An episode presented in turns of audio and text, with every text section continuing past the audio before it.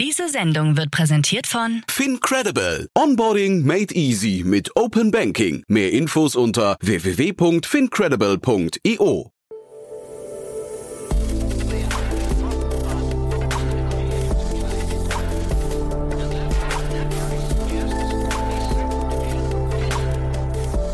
Startup Insider Daily.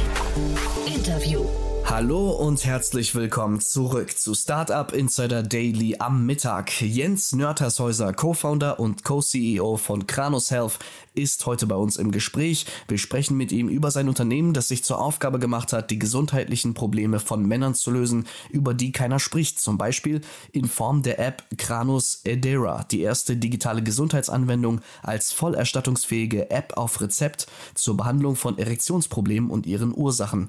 Geplant ist die Entwicklung weiterer digitaler Therapien und die Internationalisierung, um die Gesundheitsversorgung für Männer auf der ganzen Welt zu verbessern. Dabei wird die neuliche Series A Finanzierungsrunde sicher helfen. 8 Millionen US-Dollar gab es insgesamt für das Unternehmen. Mehr zu Kranos Health gibt's jetzt im Interview. Gleich nach den Verbraucherhinweisen geht's los. Bis später. Werbung. Hi, hier ist Nina aus dem Content-Team von Startup Insider. Vielleicht hast du es ja schon gehört, wir haben endlich neben unserem Hauptkanal Startup Insider nun auch separate Kanäle für unsere verschiedenen Formate eingerichtet. Wenn du zum Beispiel nur unser tägliches Nachrichtenupdate Startup News hören möchtest, kannst du ab jetzt ausschließlich den Startup News Kanal abonnieren. Gleiches gilt für Investments und Exits, Startup Spotlight und alle anderen Formate, die zukünftig kommen werden. Die volle Ladung Startup Insider, also alle Formate, gibt es natürlich weiterhin hier auf dem Hauptkanal. Also, um die einzelnen Kanäle zu abonnieren, besuche jetzt startupinsider.de/slash insider. Wir sehen uns auf deinem Lieblingskanal. Startup Insider Daily. Interview. Sehr schön, ich freue mich. Jens Nörteshäuser ist hier, Co-Founder und Co-CEO von Kranos Health. Hallo Jens. Grüß dich an, freut mich hier zu sein. Freue mich sehr, dass wir sprechen und äh, erstmal Glückwunsch zur Finanzierungsrunde. Ja, vielen Dank. Äh, wir haben uns auch gefreut und Glaub ich, äh, ja. sind natürlich jetzt auf die nächsten Jahre gespannt. Ja. Genau. Bevor wir jetzt äh, über die Runde sprechen, lass uns mal über den Bereich sprechen, über den ihr, äh, in dem ihr aktiv seid. Das ist ja nicht ein, das ist ja ein, sag mal, wahrscheinlich für viele Männer vor allem ein relativ schwieriger Markt, ne? Ähm, also ich, ich würde eher sagen, es ist ein sehr, sehr äh, spannender und aufregender Markt und äh, es ist auch ein, ja, also wir, wir bezeichnen das ja auch als Male-Tech. Äh, ich glaube, Femtech ist ein Begriff, der vielen Menschen schon irgendwie ein Schlagwort ist. Äh, Male-Tech ist noch sehr neu und äh, ich ja, nie wir, gehört, wenn ich sagen darf. Ja, ne? äh, wir versuchen gerade, oder ich versuche gerade diesen, diesen Begriff auch zu prägen, aber es macht ja Sinn, ja. Also es gibt natürlich auch äh, viele Männerprobleme und das ist genau unsere Mission. Es ist halt eben, Männerprobleme zu behandeln, über die niemand spricht. Und das ist tatsächlich spannend, weil äh, meine Frage an dich wäre gewesen, warum ist Femtech ein Bereich, der so etabliert ist schon? Warum sind Frauen da ganz anders unterwegs und bei Männern, Männer tun sich entweder damit schwer oder ist es auch ein vielleicht unausgereifter Markt, weil er vielleicht auch gar nicht existiert, weil Männer vielleicht gar nicht nach diesen Lösungen suchen im gleichen Maße wie Frauen?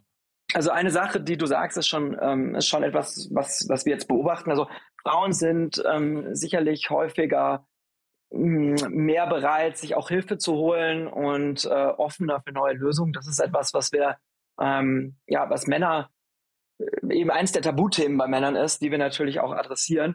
Dass der Markt nicht groß ist, das kann ich dir äh, sagen. Das ist, äh, also der ist gigantisch. Und äh, wir hatten ja jetzt auch äh, den erfolgreichsten Marktstart äh, von allen Digas äh, in Deutschland.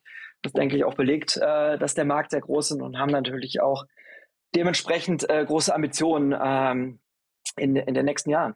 DIGA, vielleicht zur Erklärung, digitale Gesundheitsanwendungen, ja, das ist ein Segment für sich, ne, weil ihr, äh, sag mal, ihr macht App auf Rezept, ist das richtig, wenn man das so sagen darf? Genau, das ist so ein, einer der Schlagwörter, die dafür auch verwendet werden. Ähm, also im Grunde sind wir ein Medizinprodukthersteller. Wir stellen halt eben ähm, ja, erstattbare Therapien her, die in einer digitalen Form ähm, an, an, in unserem Fall, den Mann gebracht werden.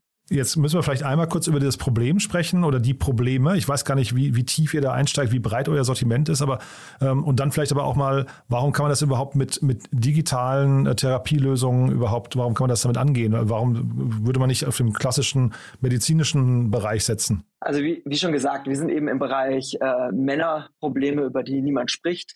Und in der Tat gibt es da viele. Unser erster Use Case ist im Bereich Erektionsstörung.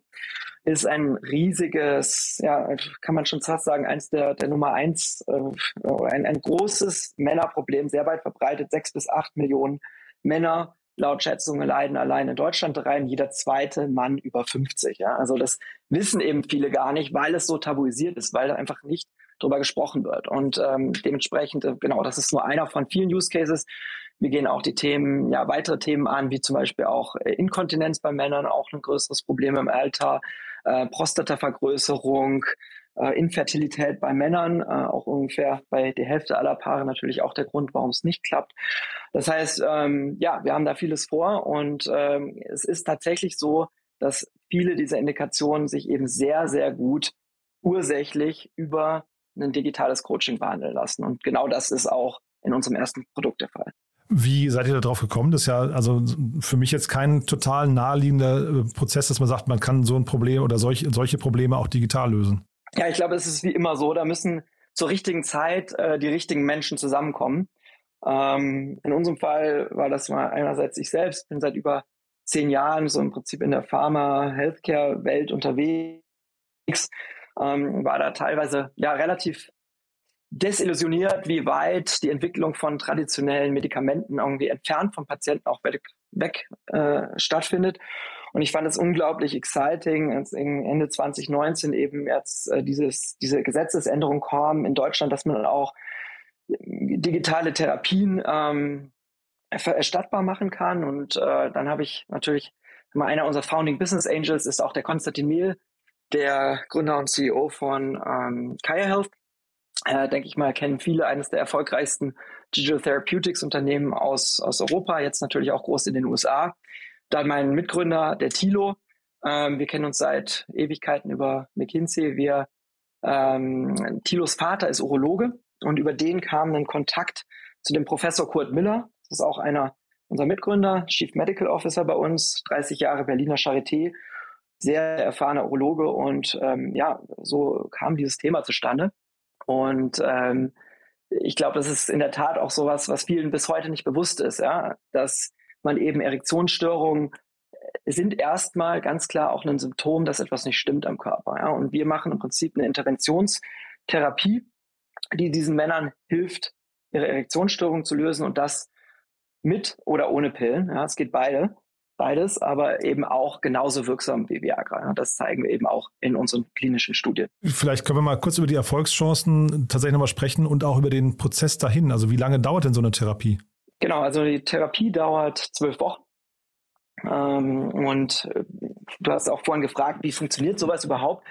Ähm, die, wir haben da eine sehr breite Therapie, die sowohl die äh, einerseits ähm, psychologischen Ursachen als eben auch die organischen Ursachen der Erektionsstörung angeht. Und das ist einerseits wirklich Beckenbodentraining. Ich glaube, äh, etwas, was man bei Frauen, Frauen sehr viel mehr Zugang schon haben, aber eben auch in diesem Fall sehr, sehr hilfreich ist. Dann kardiovaskuläres Training und eben mentales Training. Das ist also Sexualtherapie und ähm, Achtsamkeitsübungen, die jetzt in Summe, und das genau konnten wir eben in unseren ähm, Studien zeigen, eine ähnliche Wirksamkeit haben wie ja, die bekannten Pillen, also wie zum Beispiel Viagra. Jetzt hattest du vorhin gesagt, ihr habt den erfolgreichsten Marktstart im Bereich DIGA gehabt, äh, also unter den digitalen Gesundheitsanwendungen. Ähm, hat das auch damit zu tun, gerade weil dieses Thema so ein bisschen, ja, weiß nicht, mit äh, unter der äh, vorgehaltenen Hand nur diskutiert werden kann? Weil ich kann mir ja vorstellen, das sind so Themen, weswegen man eigentlich auch ungern in eine Apotheke geht und sagt, ich hätte jetzt gerne das Mittelchen und das Mittelchen. Äh, hat das damit zu tun? Also kann man vielleicht sagen, dass je schwieriger das Thema und je, je mehr man sich vielleicht dafür schämt, umso erfolgreicher der digitale Ansatz? Ja, absolut, ja. Also das ist sicherlich einer der, der Kerngründe, woran wir auch glauben. Es hilft halt eben, Hürden zu senken ähm, wenn man, und da hast du genau das Richtige angesprochen, der Gang zur Apotheke oder auch der Gang zum Arzt. Ja? Also äh, man muss ja auch bei, äh, beim Arzt dann vorstellig werden, mit den ÄrztInnen reden, ähm, denn Viagra ist auch rezeptpflichtig und ja, das, das trägt sicherlich enorm dazu bei. Plus es ist ein riesen, äh, eine riesen äh, Population, die von, davon einfach betroffen ist, die auch wirklich Hilfe suchen, ne? weil es ist einfach ein, ein, Thema, das die Leute zutiefst bewegt und betrifft. Aber dann hilf mir nochmal gerade, ich dachte, man müsste bei der digitalen Gesundheitsanwendung, die dann erstattet wird, auch, wenn, das, wenn man es auf Rezept haben möchte, auch zum Arzt oder nicht? Genau, also man muss ähm, auch zum, äh, zum Arzt gehen, das ist richtig. Ähm, wobei es dann natürlich verschiedene Wege gibt. Also inzwischen ähm, einerseits, äh, sage ich mal, gibt es telemedizinische Lösungen, ähm, wo man ja, es gibt ja Plattformen, die jetzt mit vielen Ärzten kooperieren, wo auch diese Ärztinnen ähm, einem ein Rezept online ausstellen können. Was einem auf jeden Fall erspart bleibt, ist eben äh, der Weg zur Apotheke. Und äh, was wir auch sehen, es gibt halt sehr, sehr viele Männer, die einfach eine, eine wirklich eine langfristige Lösung ihrer Probleme finden wollen. Weil das haben wir auch in User Research klar gesehen dieses Thema, wenn man eine Pille nimmt, dann fühlt man sich eben halt immer noch nicht unbedingt als komplett, weil man eben abhängig ist von einem Medikament, ähm, um in der Lage sein, Sex zu haben. Und das ist jemand, ja, etwas, was auf der einen Seite viele Menschen psychologisch schwer betrifft. Auf der anderen Seite ist es natürlich etwas, ähm, was vielleicht viele auch nicht wissen, gibt so einen Spruch, der Penis ist die Antenne des Herzens. Und in der Tat ist es so, dass Erektionsstörungen ein schwerwiegender Frühwarnindikator sein können von kardiovaskulären Erkrankungen, also wie zum Beispiel Herzinfarkte, die eben dann einige Jahre später auftreten, ähm, wenn sie rein symptomatisch behandelt werden. Und das ist ja genau der Unterschied, ähm, dass wir eben ursächlich behandeln äh, versus symptomatisch. Und damit auch auf diese Risikofaktoren einen positiven Einfluss haben. Wie hat man sich euer Team vorzustellen, also die Teamstruktur? Ähm, ist ja eigentlich dann ganz spannend. Äh, sind das primär dann Entwickler oder sind das ähm, eher primär Leute wie jetzt vorhin aus der Charité, die dann schon lange in diesem Bereich geforscht oder angewendet haben? Ja, also unser Team ähm, ist, ist in der Tat inzwischen auch äh, relativ groß. Wir sind bereits 50 Leute ja, und äh, gerade noch keine zwei Jahre am Markt. Ähm, wir haben nächstes Jahr, nächste Woche unser zweijähriges äh, Jubiläum. Ähm, und das Team besteht einerseits aus einem Ärzteteam, äh, Fachärztinnen, ähm, die wirklich die medizinische Entwicklung der Produkte machen. Dann natürlich Entwicklerinnen, Entwickler, die die Software umsetzen und aber inzwischen auch eine sehr große vertriebliche Seite, wo wir auf der einen Seite wirklich ein, ähm, ein, ein B2B-Team, wie wir das nennen, haben, das wirklich klassischer, ich nenne das jetzt mal Pharma-Außendienst mit einem klaren Twist. Wir verkaufen eben digitale Produkte und wirklich im Feld sind, äh, ÄrztInnen über das Produkt aufzuklären. Ähm, und auf der anderen Seite auch eine, ein Team aus Kundenbetreuern, die insbesondere Leuten, die sich eben teilweise dann doch sehr häufig auf unsere Hotline melden, ähm, helfen, das Produkt zu erklären, zu verstehen und in das Produkt zu starten. Das heißt aber, die Zielgruppe Ärzte ist für euch eigentlich die wesentliche, ja? Und ähm, vielleicht kannst du mal kurz beschreiben, wo stehen denn Ärzte gerade mit ihrem Mindset? Wie offen sind die für solche Themen? Also erstmal ja, das ist äh, als natürlich primärer ähm, ja, Entscheider im deutschen Gesundheitssystem, ob etwas verschrieben wird oder nicht, eine sehr wichtige Zielgruppe für uns. Und die Ärztinnen sind extrem offen gegenüber dem Thema. Also das muss ich echt sagen, das Feedback ist super positiv. Einerseits, weil auch wirklich die medizinischen Richtlinien in dem Bereich eine ursächliche Therapie vorschreiben oder, oder als ideal betrachten. Und das ist natürlich ein, ein Thema, wo es bisher sowas schwierig ist umzusetzen, ohne eben so ein digitales Coaching, so wie wir das jetzt entwickelt haben. Und äh, das wird eben sehr positiv aufgenommen. Die Finanzierungsrunde jetzt, ähm, vielleicht können wir mal so ein bisschen durchgehen. Das sind ja spannende Angels dabei. Saarbrücke 21 habe ich auch gesehen, ist bei euch irgendwie mit, mit drin. Ähm, wie, und HTGF auch, ne? Ähm, wie, also wo geht da jetzt die Reise hin und wie kam es auch jetzt zu dieser Konstellation? Ja, wo geht die Reise hin? Ich glaube, das ist immer, immer, immer eine gute Frage. Auf jeden Fall äh, soll sie weitergehen und, und wir haben da, wie erwähnt, große Ambitionen. Also im letzten Endes wollen wir mit. Lass, lass uns kurz einwerfen. Also äh, das war auch Series A, ne? Wenn, äh, weil ich glaube, das haben wir vorhin noch nicht gesagt. Und äh, die Höhe jetzt gerade waren 8 Millionen Dollar, richtig? Also wir sind jetzt insgesamt mit 8 Millionen äh, Dollar gefundet, korrekt. Ähm, Großteil davon natürlich in der Series A. Ach so, 6,5 Millionen habe ich jetzt hier stehen. Ja, richtig, okay. Richtig, ich gerade, insgesamt in der Series A 6,5. Mhm. Und ja, letzten Endes ist unsere Ambition, äh, weitere Produkte bauen und natürlich mit dem ersten Produkt den Erfolg von Pfizers Viagra zu wiederholen und das international. Und ja, wie kam es jetzt zu diesen, äh, zu diesen äh, zur Investorengruppe? Ähm, für uns ist immer wichtig äh, gewesen, wir wollen smarte Leute, die wirklich Health Tech verstehen, mit an Bord haben. Und das war, glaube ich, immer so das entscheidende Kriterium. Und äh, also SB21 ist sicherlich nicht traditionell aus der aus der Health Tech Ecke, aber natürlich in der vertrieblichen Seite, ähm, extrem viel Know-how. Wir haben äh, den Florian Brandt zum Beispiel noch als Business Angel drin. Das ist der Gründer und CEO von Atai Life Sciences. Die sind letztes Jahr ähm, an die Börse gegangen und die machen ja, sind groß in den, in den USA, machen eben auch da, sage ich mal, durchaus auf tabuisierten Themen ähm, im Healthcare etwas, also super spannend. Christian Angermeier ist das, ne? Oder? Äh, genau, Christian Angermeier ist, äh, steht dahinter. Und dann ähm, zum Beispiel Thomas Spinner, der kommt äh, ja äh, sehr, sehr, sehr, sehr lange ähm, im, im Healthcare-Wesen gewesen, war bei Bayer äh, eine leitende Funktion gehabt. Also äh, meine Philosophie ist da auch immer gewesen, äh, lieber mehr, mehr Leute mit an Bord zu haben. Jetzt nie so der klassische Cap-Table-Optimierer gewesen, äh, aber Hauptsache Leute, die eben wirklich sinnvoll sind und mit Know-how weiterhelfen können. Vielleicht können wir kurz nochmal für die Hörerinnen und Hörer kurz einordnen, dieser Brücke 21, weil das ja schon ein sehr, sehr spannender und auch fast, ich glaube, in seiner Konstellation fast einzigartiger ähm, Zusammenschluss von Business Angels, ne? Ja, äh, also auf jeden Fall, ja. Und ich, ich würde sagen, also können die Jungs selber äh, besser sagen, aber ich, das ist sicherlich auch irgendwo eine, ein Freundeskreis zu, äh, zu teilen, ja. Und ähm, eben alles zeichnet sich alle dadurch aus, dass sie Operators sind, äh, ehemalige Gründer, viele von denen sind ja immer noch äh, sehr aktiv selber in, in, in Startups, äh, in Ventures, die sie bauen. Und ja, bekannte Unternehmen, ja, also wie also Philipp Kreibohm, äh, CEO, Gründer Home24.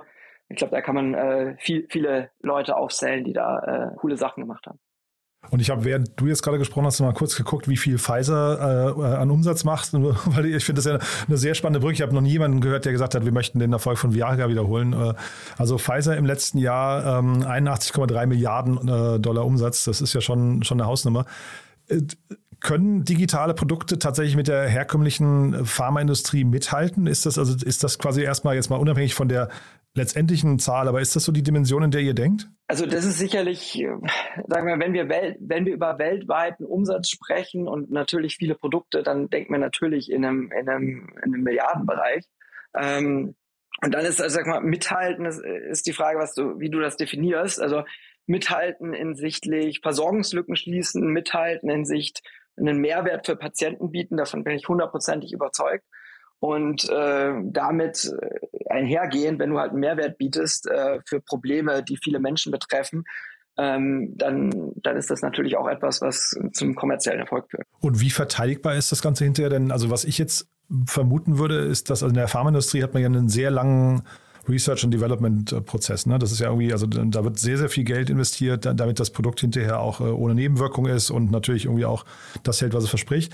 Das ist ja jetzt wahrscheinlich im digitalen Bereich deutlich einfacher, aber ist es dadurch auch eben angreifbarer? Also erstmal den Anspruch haben wir natürlich auch, dass das Produkt hält, was es verspricht und keine ne Nebenwirkungen hat, die, die unerwünscht sind. Ähm, aber äh, natürlich, also äh, die, die Barrieren sind da inzwischen schon sehr, sehr hoch und die ziehen auch immer weiter an, äh, gerade eben bei, bei erstattbaren Produkten hinsichtlich Datenschutz, ähm, hinsichtlich Schnittstellen, die man anbieten muss und äh, Entwicklungszeit. Und natürlich müssen wir das auch mit Studien belegen. Und das würde ich, würde ich auch sagen, ist am Ende eines der, der großen ähm, äh, sag, Dinge, die eben das nicht nachahmbar machen, weil du musst natürlich erstmal selber klinische Studien ähm, durchführen. Das ist sehr, sehr zeitaufwendig, sehr intensiv. Äh, wir machen gerade eine große klinische Studie, zum Beispiel mit der Professorin Kiesch.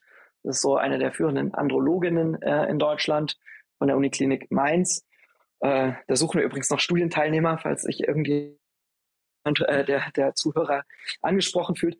Und, ähm, und äh, das gibt natürlich auch Verteidigbarkeit, weil letzten Endes entscheidet eben äh, entscheiden Ärztinnen äh, natürlich für das beste Produkt für, für ihre Patienten. Und äh, je mehr Studien wir haben, ähm, desto besser können wir dann natürlich zeigen, dass wir die Besten sind. Und sieht man schon große Unternehmen, also ähm, die Bayers dieser Welt äh, oder die Pfizers dieser Welt, die auf so ein Thema auch aufspringen, die sagen, okay, da entsteht gerade ein Markt, da möchten wir früh dabei sein? Auf jeden Fall. Also ich bin jetzt auf, auf Konferenzen viel auch mit den, mit den Großen im Gespräch. Ähm, also ich meine mal ganz generell am Bereich digitaler Gesundheit äh, zeigen viele große ein Interesse.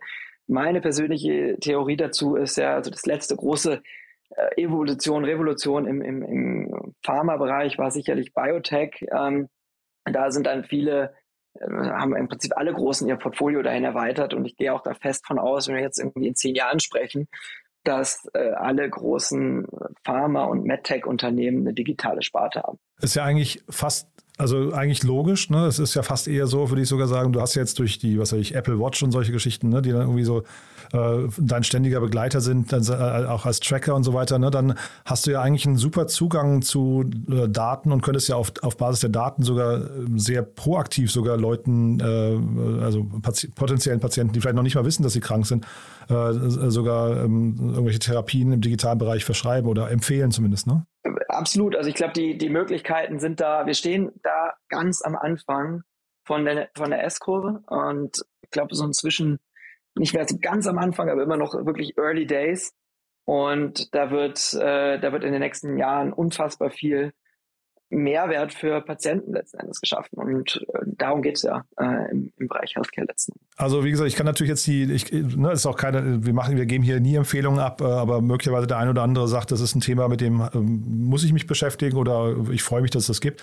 Wir freuen uns hier immer, wenn es Leute gibt, die Probleme lösen, die ein, ein, für einen groß, Großteil der Menschheit irgendwie oder für einen Teil der Menschheit ein gravierendes Problem ist. Ne? Und das klingt erstmal so, finde ich, dass ihr da einen Ansatz habt, der vielleicht Hoffnung gibt. Ne? Äh, ja, und ich glaube, das, das sehen wir auch im Feedback von unseren Patienten. Ja? Also wir haben natürlich jetzt inzwischen auch mehrere tausend äh, Patienten in Therapie und behandelt.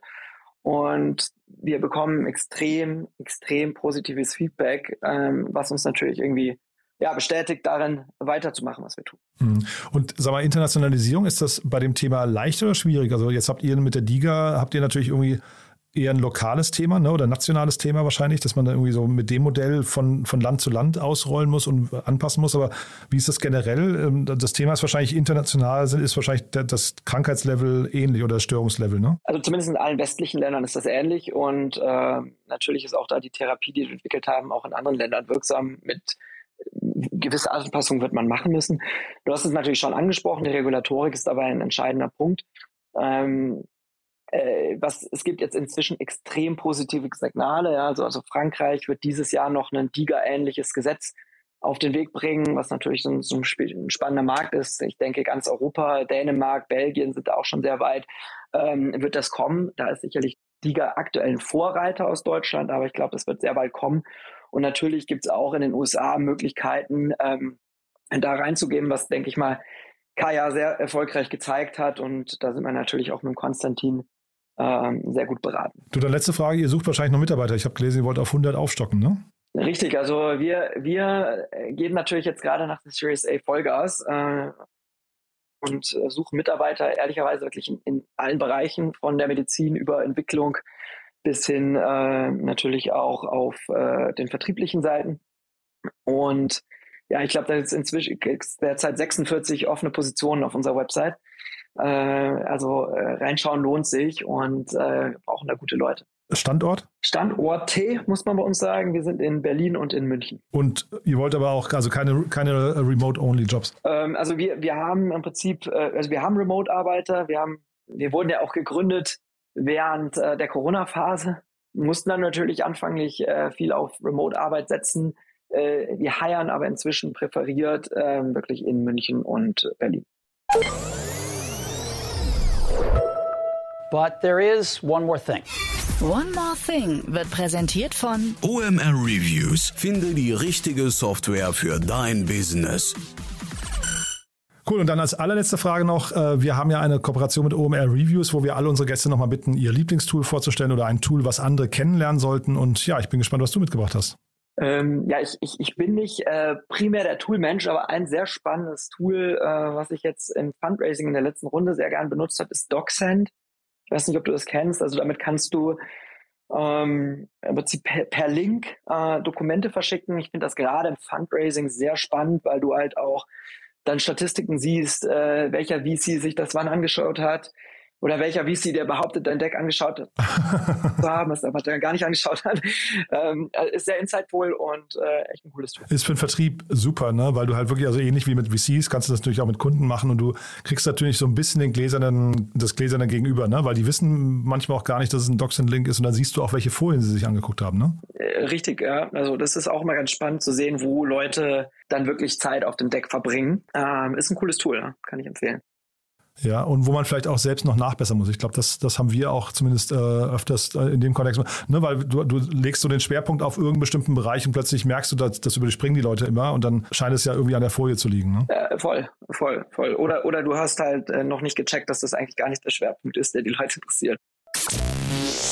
One More Thing wurde präsentiert von OMR Reviews. Bewerte auch du deine Lieblingssoftware und erhalte einen 15 Euro Amazon-Gutschein unter moin.omr.com/insider.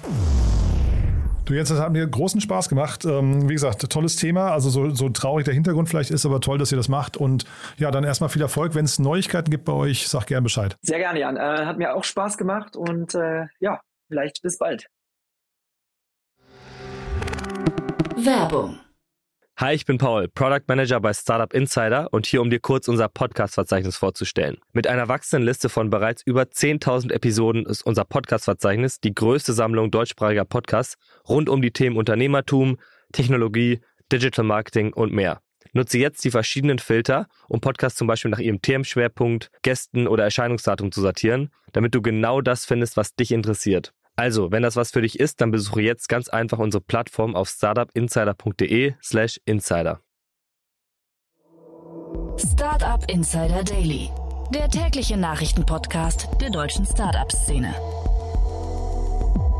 Vielen Dank an Jan Thomas und Jens Nörtershäuser für das Gespräch. Wir sind heute Nachmittag noch einmal zurück für euch mit einem Interview mit Stefan Herrmann, Co-Founder und CEO von Reverion. Das Münchner Cleantech-Startup sammelte in seiner ersten Finanzierungsrunde 7 Millionen Euro ein und möchte damit die Stromerzeugung durch Biogas voranbringen. Das war's auch schon mit Startup Insider Daily für heute Mittag. Ich wünsche euch weiterhin gutes Gelingen und sage erstmal Ciao. Diese Sendung wurde präsentiert von Fincredible. Onboarding made easy mit Open Banking. Mehr Infos unter www.fincredible.io.